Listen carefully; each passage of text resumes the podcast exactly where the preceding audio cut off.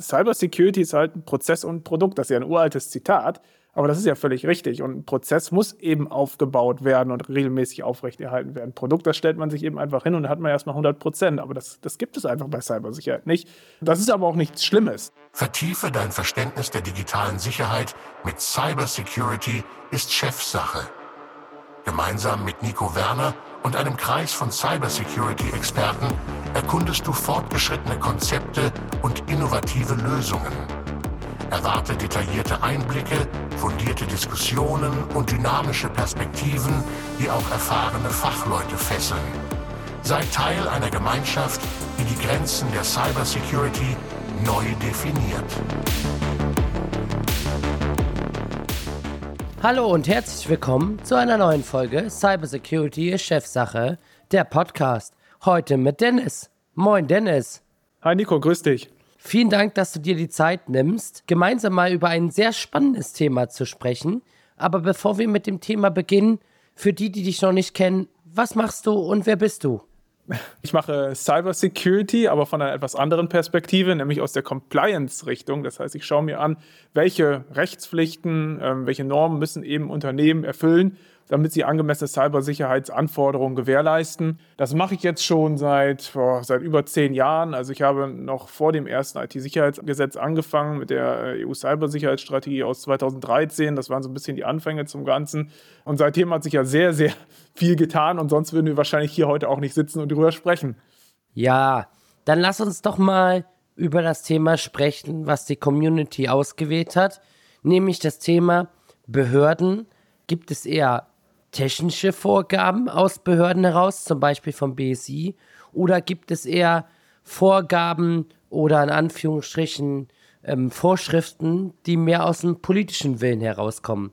Vielleicht bevor wir diese Frage mal in Gänze beantworten, lass uns doch mal drüber sprechen, welche Institutionen in Deutschland machen denn Vorgaben in Bezug auf Cybersecurity für uns? Also da muss man sagen, die nationale Cybersicherheitsarchitektur ist ja wirklich hochkomplex. Und da haben wir sehr, sehr viele Einrichtungen. Es kommt natürlich auch so ein bisschen immer darauf an, welchen Themenschwerpunkt man sich jetzt letzten Endes in diesem Bereich hier aussucht. Und wir haben beispielsweise natürlich das BSI als ganz zentralen Akteur in dem Bereich. Aber wir haben beispielsweise natürlich auch den Gesetzgeber. Wir haben die Bundesnetzagentur, die auch im Bereich Cybersicherheit zuständig ist. Und im weiteren Umfeld haben wir natürlich auch Einrichtungen wie zum Beispiel die Zentrale Stelle für Informationstechnik im Sicherheitsbereich, die CITES, die mittelbar auch irgendwo Cybersicherheitsfragen adressiert. Und da sind wir eigentlich auch schon so ein bisschen bei dem Kern des ganzen Problems angelangt, nämlich der Frage, wer macht die Regeln und welche Intention haben die Regeln. Und da haben wir wirklich das Problem, dass wir eine gewisse Überlappung haben. Das heißt, wir können eben nicht immer klar erkennen bei bestimmten Cybersecurity-relevanten Entscheidungen oder auch Gesetzen,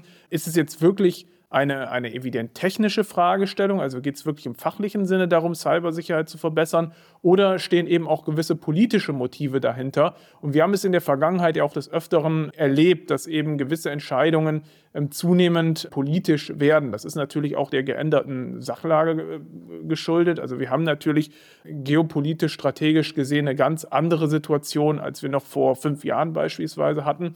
Und für mich ist immer so, dass das Jahr der Corona-Pandemie, also 2020, der große ausschlaggebende Faktor dort gewesen, wo sich die Welt äh, gewandelt hat. Ja, also wir haben es ja gesehen, 2020, als die Leute auf einmal in ihrem Homeoffice drin waren, ist das mit den Cyberangriffen massiv gestiegen, weil natürlich die Menschen verunsichert gewesen sind. Wir haben seit 2020, ähm, seit Corona auch so eine Art ähm, Fake News, ähm, Desinformationspandemie erlebt, die immer noch fortdauert.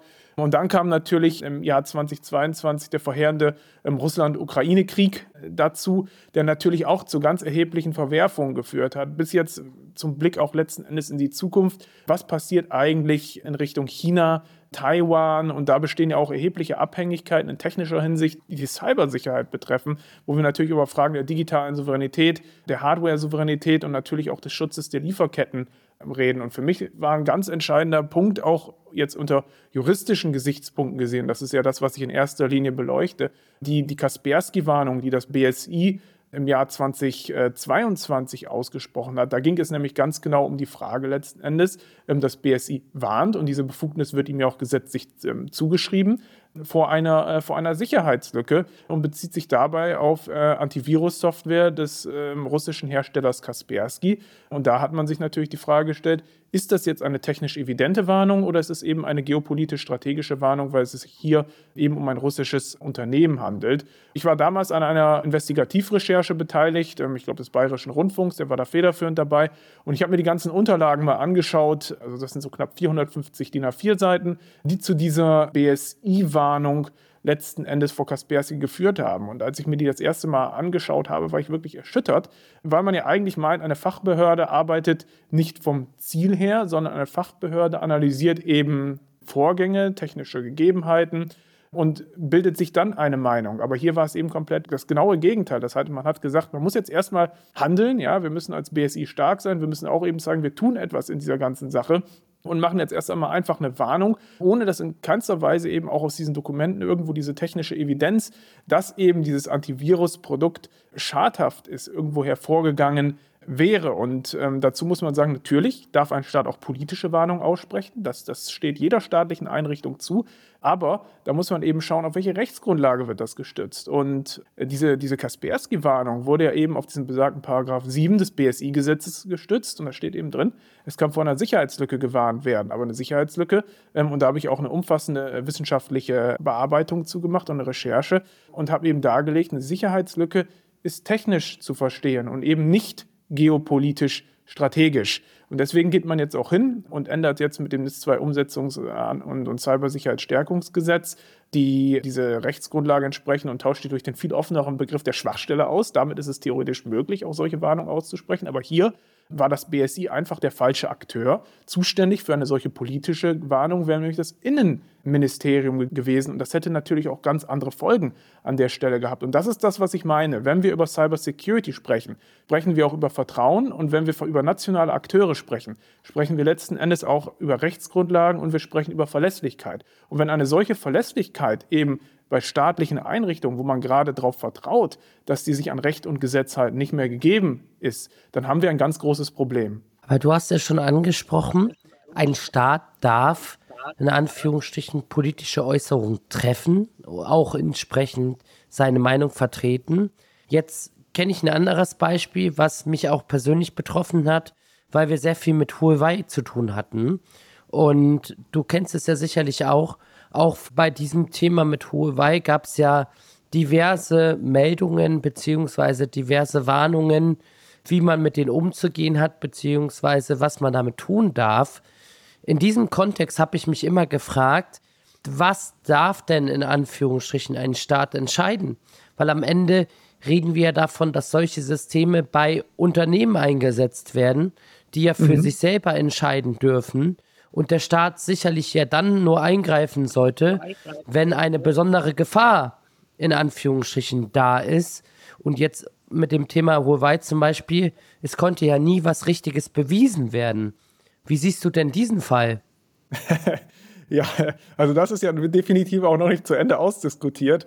Das ist ja genau genommen auch schon ein, ein, ein völlig alter Hut. Also wir reden ja jetzt nicht erst seit 2023 oder jetzt 2024 über, über Huawei, sondern schon seit Jahren reden wir darüber, welche Komponenten und Kernkomponenten eigentlich in unserem deutschen Mobilfunknetz äh, verarbeitet sind. Und das betrifft natürlich nicht nur Deutschland, sondern auch viele andere Staaten der Europäischen Union. Also ich weiß zum Beispiel aus Frankreich, aus Regierungskreisen, dass man eine ganz ähnliche Debatte inhaltlich führt. Und ähm, jüngst beispielsweise wurde auch wieder eine kleine Anfrage an die Regierung gestellt aus der Opposition. Die kam aus der CDU. Und da ging es um genau dieses Thema. Also können wir Huawei eben in deutschen Mobilfunknetzen belassen? Und inwieweit ist das, wie du auch schon richtigerweise gesagt hast, inwieweit ist das, was wir bisher über diesen Kasus wissen, belastbar? Was die Regierung beantwortet hat, ist eben letzten Endes das, was auch schon in zahlreichen vorher stattgefundenen kleinen Anfragen an, an die Regierung stattgefunden hat, nämlich, dass es theoretisch möglich ist, dass eben es zu Security Breaches oder auch zu Data Privacy Breaches kommen kann. Möglich ist natürlich vieles, ja, aber die Frage ist, wie belastbar müssen diese Aussagen letzten Endes sein?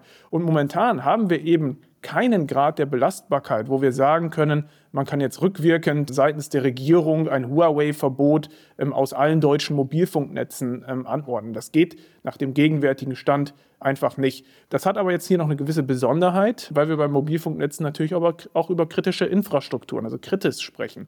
Und da gibt es natürlich für das BSI und auch in Zusammenarbeit mit dem BMI weitergehende Möglichkeiten einzugreifen. Das heißt, hier kann man durchaus sagen, ja, es ist theoretisch möglich, auf Basis einer solchen unsicheren Tatsachengrundlage, also der Möglichkeiten, die hier geschildert werden, dass eben eine Kompromittierung möglich ist, gewisse politisch angeordnete Maßnahmen zu machen, um Huawei eben in Zukunft nicht mehr als Anbieter zu verwenden, ähm, der in deutschen Mobilfunknetzen Anwendung findet. Aber andererseits, und das muss man trotz aller politischen Querelen an der Stelle auch sagen, ist natürlich auch die deutsche Niederlassung von Huawei ein, ein legales Wirtschaftsunternehmen, das hier Produkte auf dem Markt unterbringt und nicht einfach so eins zu eins aufgrund politischer Vorbehalte verboten werden kann. Das heißt, was nicht möglich ist juristisch, und das ist ganz klar, ist eine Art rückwirkendes Huawei-Verbot auszusprechen für die letzten Jahre, für alle Komponenten, die jetzt bereits im deutschen 5G-Netz untergebracht sind. Wenn sich die Regierung dazu entschließen würde, so etwas zu tun, ist es oder bin ich mir sehr sicher, dass eben auch viele Mobilfunknetzanbieter hingehen würden und sagen würden, ja, wir haben ja hier auf die, auf die Verwendbarkeit dieser Komponenten vertraut. Und weil uns dadurch natürlich jetzt ein Schaden in zigfacher Millionenhöhe entsteht, wenn wir jetzt quasi von einem zum anderen das wechseln müssen oder austauschen müssen, dann werden wir diesen Schaden natürlich auch entsprechend bei der Regierung geltend machen, um uns selbst schadlos zu halten. Das heißt, wir reden hier eigentlich über viel mehr als nur ein Unternehmen. Wir reden hier über ein ganzes rechtliches Multiversum. Wir reden hier über verfassungsrechtliche Grundsätze, weil jedes Unternehmen natürlich auch nicht einfach verboten werden kann, sondern auch verfassungsrechtlichen Schutz in Deutschland genießt und eben auch Produkte nicht einfach so rückwirkend aus dem Verkehr gezogen werden können, und da muss man auch ehrlicherweise sagen, vor einigen Jahren hat die Bundesregierung diese Probleme nicht gesehen. Und äh, das Bundeswirtschaftsministerium schickt nach wie vor fleißig Delegationen in die Volksrepublik China. Und es ist ja auch gemeinhin bekannt, dass große deutsche Unternehmen nach wie vor umfassende Wirtschaftsbeziehungen zum Reich der Mitte unterhalten. Und da muss man sich eigentlich mal die Frage stellen, nach welchen Kriterien bemessen wir jetzt was wir tun, ähm, mit wem wir ähm, vertraglich kontrahieren und wie wir unsere politische Zusammenarbeit in Zukunft ausgestalten. Da sehe ich bislang seitens der Regierung noch kein einheitliches, stringentes und damit vertrauenswürdig verlässliches Vorgehen. Was denkst du denn, müsste man tun, um dieses Vertrauen in Anführungsstrichen, was ja vielleicht auch ein Stück weit angeknackst ist. Also ich weiß das von vielen Leuten, dass sie natürlich auch entsprechend Angst haben, wie geht man jetzt mit diesem Thema um? Ich meine, wir haben das ja auch in dem Thema IT-Sicherheitsgesetz 2, wo ja drin steht, dass zum Beispiel das BSI die Befugnis haben soll, Patches durchzuführen an System, wo ich mir dann natürlich immer die Frage stelle, wie kann ein BSI so eine Erlaubnis bekommen, wenn sie noch nicht mal den Prozess des Unternehmens kennt, beziehungsweise mhm wer haftet denn für den Schaden? Weil wir alle wissen ja, ja. wenn wir gerade so ein OT-System einfach mal patchen, das kann ja auch voll nach hinten losgehen und dann in Anführungsstrichen ja. steht meine Anlage still. Also, ja. wie denkst du, könnte man einen Schritt aufeinander zugehen, um dieses Thema Sicherheit natürlich transparenter zu machen? Einerseits müssen wir natürlich auch sagen, das sieht man immer wieder in Schodern, das sieht man immer wieder in der Presse, wir haben ein Anführungsstrichen Problem mit Sicherheit in unserem Land. Wir haben viele Systeme, die frei im Internet sind. Wir haben viele kritische Systeme, die auch nicht abgesichert sind. Also, dass wir was tun müssen, ist, glaube ich, außer Frage. Aber was würde deiner Meinung nach der richtige Weg sein? Ja, also ich glaube, dass meine Antwort ist auch, glaube ich, schon so ein bisschen aus deiner Frage hervorgegangen. Also was auf jeden Fall nicht der Fall ist, ist, dass der Staat alleine Cybersicherheit betreiben kann. Das funktioniert nicht weil eben ein Großteil der Infrastruktur nicht durch den Staat betrieben wird, sondern eben durch private Unternehmen vorgehalten wird. Und an der Stelle ist es deswegen eben wichtig, dass äh, Public-Private Partnerships, also die Zusammenarbeit zwischen Staat und Unternehmen auf Augenhöhe, noch weiter als bislang verbessert wird und das eben auch ein deutlicher Fokus ist. Wir haben hier ein BSI, was in den letzten Jahren sehr viele Befugnisse mehr erhalten hat. Das fing ja eben mit dem ersten IT-Sicherheitsgesetz in 2015 an. Darauf folgte ähm, das zweite IT-Sicherheitsgesetz in 2021.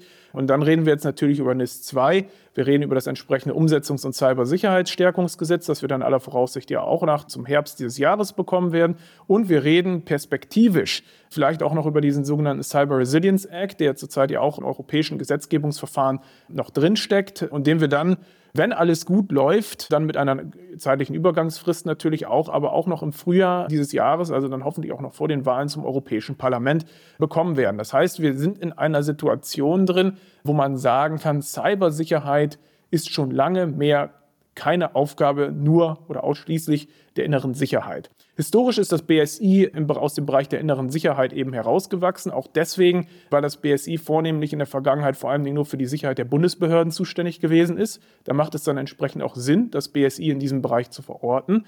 Aber mittlerweile ist Cybersicherheit wirklich nicht nur eine Aufgabe des, des digitalen Wirtschaftsschutzes geworden, sondern eine gesamtgesellschaftliche Aufgabe, die natürlich auch Verbraucher letzten Endes adressiert. Und die Tätigkeitsbereiche des BSI, die knüpfen somit natürlich auch an Fragen der inneren Sicherheit an, soweit es um Kritis geht, aber sie knüpfen auch an Fragestellungen des Digitalministeriums, des Wirtschaftsministeriums oder beispielsweise auch des Auswärtigen Amtes an. Und da haben wir teilweise eben ganz unterschiedliche politische Hintergründe eben auch. Also wo wir eben diesen Huawei-Fall beispielsweise auch angesprochen haben. Natürlich sagen das Innenministerium oder auch beispielsweise das Auswärtige Amt, wir müssen eben unsere Beziehungen zu China deutlich stringenter und strikter reguliert, als es in der Vergangenheit der Fall gewesen ist. Und dazu gehört eben auch Huawei. Ähm, aber dann gibt es eben auch andere Akteure, wie das Digitalministerium, die eben nach wie vor sagen, ja, was ist denn jetzt mit dem Netzausbau in Deutschland eigentlich? Wie sieht das damit aus, wenn wir eben jetzt ganz viele Mobilfunkkomponenten auf einmal ausbauen? Und die Leute beschweren sich ja sowieso schon, dass der Netzausbau nicht schnell genug vorangeht. Aber wie sieht es aus, wenn wir jetzt in die gegenteilige Richtung steuern? Das sind so viele politische Interessen. Und da sehen wir so ein bisschen auch das Problem an der ganzen Geschichte. Und es ist, glaube ich, klar, wo ich so ein bisschen darauf hinaus will. Es geht nämlich um den Aufbau der nationalen Cybersicherheitsarchitektur. Und ich glaube ja auch, das ist etwas, was du gleich zu Beginn unseres Gesprächs heute angesprochen hattest. Unsere nationale Cybersicherheitsarchitektur dreht sich momentan vor allem um das Innenministerium quasi als, als Dreh- und Angelpunkt aller Entscheidungen, aller Rückführbarkeit von Entscheidungen. Und da sehe ich eben auch mit diesem zunehmenden Befugnisausbau des BSI und den Möglichkeiten, die du ja auch in deiner Frage geschildert hattest, eine dringende Notwendigkeit, das BSI unabhängiger zu machen, autarker zu gestalten. Wir haben ja zwei Fälle diskutiert. Wir haben den Kaspersky-Fall diskutiert und wir haben auch den Huawei-Fall diskutiert und haben ja auch gesehen, ähm, egal jetzt wie diese Entscheidungen ausfallen, sie führen immer zu einem gewissen Vertrauensbruch oder zu Fragen des Vertrauensbruches. Und wir erleben eben Unternehmen, die sagen, kann ich dem BSI denn wirklich trauen unter dem Gesichtspunkt, dass wenn ich jetzt beispielsweise eine Schwachstelle dorthin melde, diese Schwachstelle dort wirklich verbleibt oder eben nicht an weitere Sicherheitsbehörden im Umfeld des Innenministeriums weitergeleitet werden. Davon gehe ich persönlich jetzt erstmal auch grundsätzlich nicht aus, aber darauf kommt es ja gar nicht an, weil wenn sich Menschen diese Frage stellen und wenn sich Unternehmen diese Frage stellen, dann schadet das der Kooperation zwischen Staat und Wirtschaft und dann schadet das der Zusammenarbeit. Und das kann man letzten Endes nur so beheben, indem man sagt, wir machen das BSI wirklich unabhängiger. Was nicht möglich ist, und da sind wir jetzt natürlich wieder bei diesen ganzen rechtlichen Fragestellungen, ist eine Art ähm, BSI-Ministerium einzurichten. Das BSI einfach so ein weiteres zu einer obersten Bundesbehörde zu machen und dann zu sagen, ja, wir haben jetzt das Cyber Security Ministerium Deutschland. Das, das funktioniert deswegen nicht, weil verfassungsrechtlich da eben eine demokratische Legitimationskette auch im Sinne der Kontrolle verlangt wird. Und das BSI natürlich auch europarechtlich gesehen nicht vergleichbar mit der Stellung des Bundesdatenschutzbeauftragten ist. Was wir aber machen können, ist, wir können sagen, wir verteilen eben die Aufsicht über das BSI auf verschiedene Ressorts, die, und ich habe ja einige genannt, die ja durchaus einschlägig und zuständig sind, weil Digitalisierung ohne Cybersecurity funktioniert nicht. Also eine unsichere Digitalisierung, die können wir nicht gebrauchen. Die sehen wir allen halben, sei es jetzt, ob es um unsecure IoT-Devices geht, eben bis, äh, bis in den OT-Bereich. Das funktioniert einfach nicht. Und das heißt, dass wir uns einfach mal eingestehen, was ist Cybersicherheit heute? Cybersicherheit ist eben nicht nur eine Aufgabe der inneren Sicherheit, sondern es ist eine flächendeckende Aufgabe, die ressort- und disziplinübergreifend ist. Und es geht hier nicht um politische Befindlichkeiten, es geht hier nicht darum, wer mehr Macht hat und wenn ich eben Macht abgebe, dann muss ich irgendwo an einer anderen Stelle Macht bekommen, sondern es geht darum, dass wir alle an einem Strang ziehen müssen dass wir das Ganze deutlich pragmatischer sehen müssen als in der Vergangenheit, weil nur durch Pragmatismus können wir eben Nachvollziehbarkeit gewährleisten und Nachvollziehbarkeit ist eine essentielle Voraussetzung für Vertrauen. Und das ist der Schritt, den wir jetzt gehen müssen. Das erfordert natürlich politische Eingeständnisse, aber nicht nur zum Wohl der Cybersicherheit, sondern auch zum Wohl der Digitalisierung und des Digitalstandorts Deutschland. Und diese Blickrichtung, die sehe ich momentan bedauerlicherweise nicht. Dabei wären jetzt eigentlich die besten Voraussetzungen, um genau diesen Weg einzuschlagen. Weil wir sagen jetzt ja schon, wir schmeißen das ganze Cybersicherheitsrecht um. Und wenn man sich jetzt mal das neue BSI-Gesetz anschaut, was wir dann ja vielleicht zum Herbst dieses Jahres bekommen werden, da wird man schnell feststellen, da steht kein Stein mehr auf dem anderen. Also es steht nichts mehr dort, wo es vorher gewesen ist. Und das BSI bekommt eben sehr, sehr viele mehr Befugnisse. Und da muss man doch jetzt eigentlich die, die Gunst der Stunde ergreifen und zu sagen, wir bauen jetzt ein BSI, was anders ist als vorher. Wir bauen ein neues BSI, was eben diesen Anforderungen, die Cybersicherheit und digitale Resilienz und natürlich auch physische Resilienz und Zusammenarbeit eben mit dem Bundesamt für Bevölkerungsschutz und Katastrophenhilfe an uns stellt, um diesen ganzen Herausforderungen gerecht zu werden. Das ist etwas, was ich mir für dieses neue Jahr wirklich wünschen würde. Du hast ja schon angesprochen, das BSI bekommt mehr in Anführungsstrichen Befugnisse und somit natürlich auch in Anführungsstrichen wird es ja auch mehr Bedarf beim BSI geben. Was mich da interessieren würde, und ich glaube auch den einen oder anderen, der das BSI kennt, glaubst du, dass das BSI überhaupt in, in der aktuellen Situation diese Befugnisse abarbeiten kann? Beziehungsweise, dass das Know-how und die Ressourcen vorhanden sind, weil das eine ist ja erstmal die Befugnisse zu bekommen, das andere ist aber auch das entsprechend umzusetzen.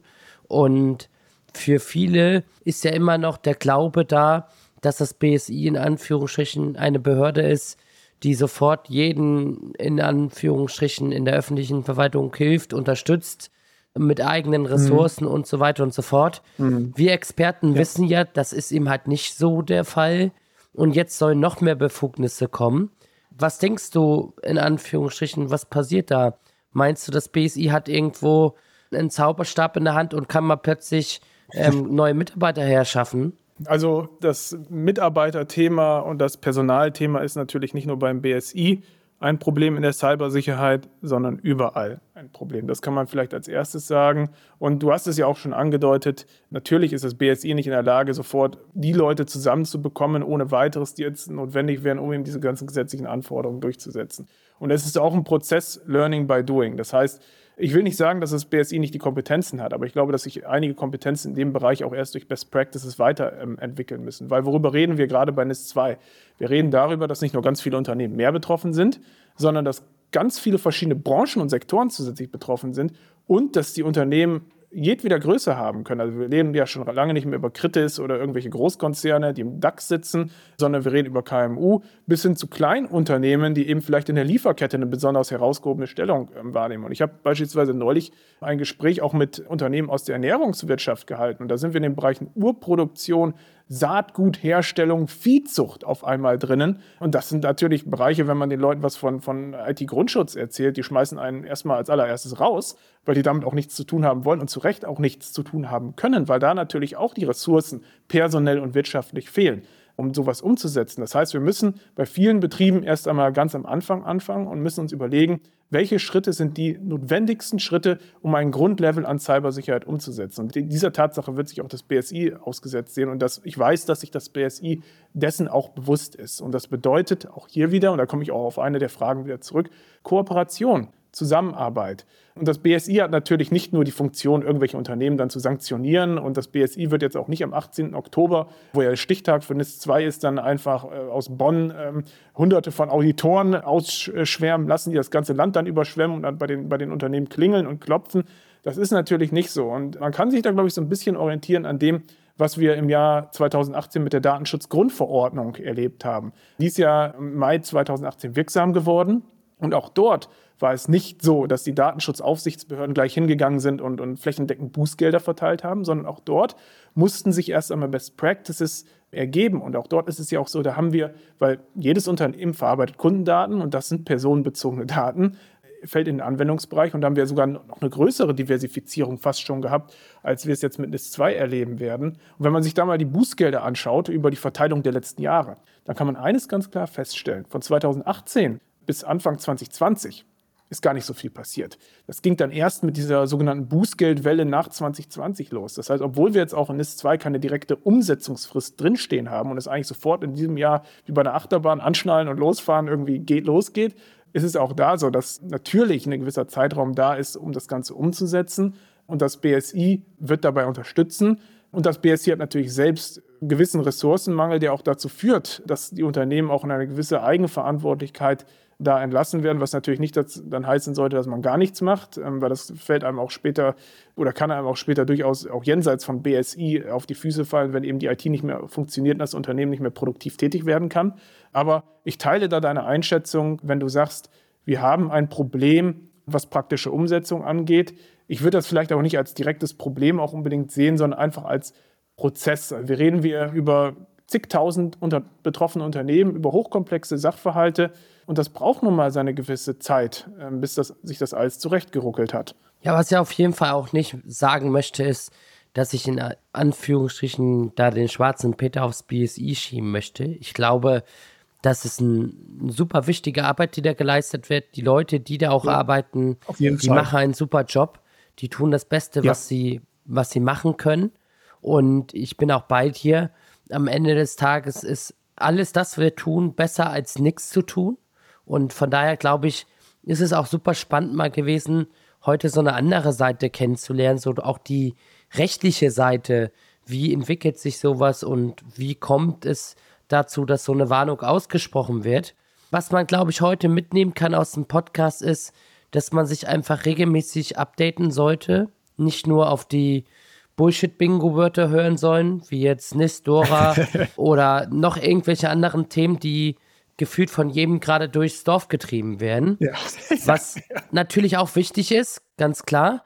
Aber was natürlich hier auch entsprechend zu beachten ist, dass man natürlich auch, wenn man das entsprechend umsetzt, sich auch Gedanken machen muss, wie setze ich das für mein Unternehmen um und nicht in so eine Schockstarre fällt und genau. dann sagt, ich mache gar nichts mehr. Ja, also wichtig ist, anzufangen und was zu tun. Und Cybersecurity ist halt ein Prozess und ein Produkt. Das ist ja ein uraltes Zitat, aber das ist ja völlig richtig. Und ein Prozess muss eben aufgebaut werden und regelmäßig aufrechterhalten werden. Ein Produkt, das stellt man sich eben einfach hin und dann hat man erstmal 100 Prozent. Aber das, das gibt es einfach bei Cybersicherheit nicht. Das ist aber auch nichts Schlimmes. Ja, das ist sogar eigentlich eher was, was Gutes an der Stelle, weil man natürlich mit jedem Prozess auch selber was dazulernt immer. Absolut. Und somit würde ich sagen, vielen Dank, Dennis, für deine Teilnahme. Ich glaube, viele spannende Dinge sind heute besprochen worden. Und wenn der ein oder andere da noch Fragen hat oder sagt, hey, wie kann ich mich da weiterbilden? Ich kann nur empfehlen, keine bezahlte Werbung. Folgt einfach Dennis auf LinkedIn. Der postet täglich, teilweise schon stündlich neue Informationen. Ich versuch's, ja. Und, und neue spannende Themen. Also kann ich nur wärmstens empfehlen. Wenn ihr da Interesse habt, schaut bei ihm bei LinkedIn vorbei. Er hat auch super spannende Projekte, Forschungsprojekte. Also von daher vielen Dank, Dennis, dass du heute mit dabei warst. Und das war's von der heutigen Folge Cybersecurity ist Chefsache. Ja, auch von meiner Seite vielen Dank für das, für das tolle Gespräch und die Einladung heute. Und ich denke, wir sehen oder hören uns sicherlich irgendwo noch in diesem Jahr und euch allen dann noch einen schönen restlichen Tag, wo immer ihr gerade auch sein mögt. Das war wieder eine spannende Folge von Cybersecurity ist Chefsache mit deinem Gastgeber Nico Werner. Wir hoffen, du hast neue Erkenntnisse und Anregungen mitgenommen, die deinen Arbeitsalltag in der Welt der digitalen Sicherheit bereichern. Vergiss nicht, unseren Podcast zu abonnieren, zu liken und mit deinen Freunden und Kollegen zu teilen. Bis zum nächsten Mal. Bleib sicher und vernetzt.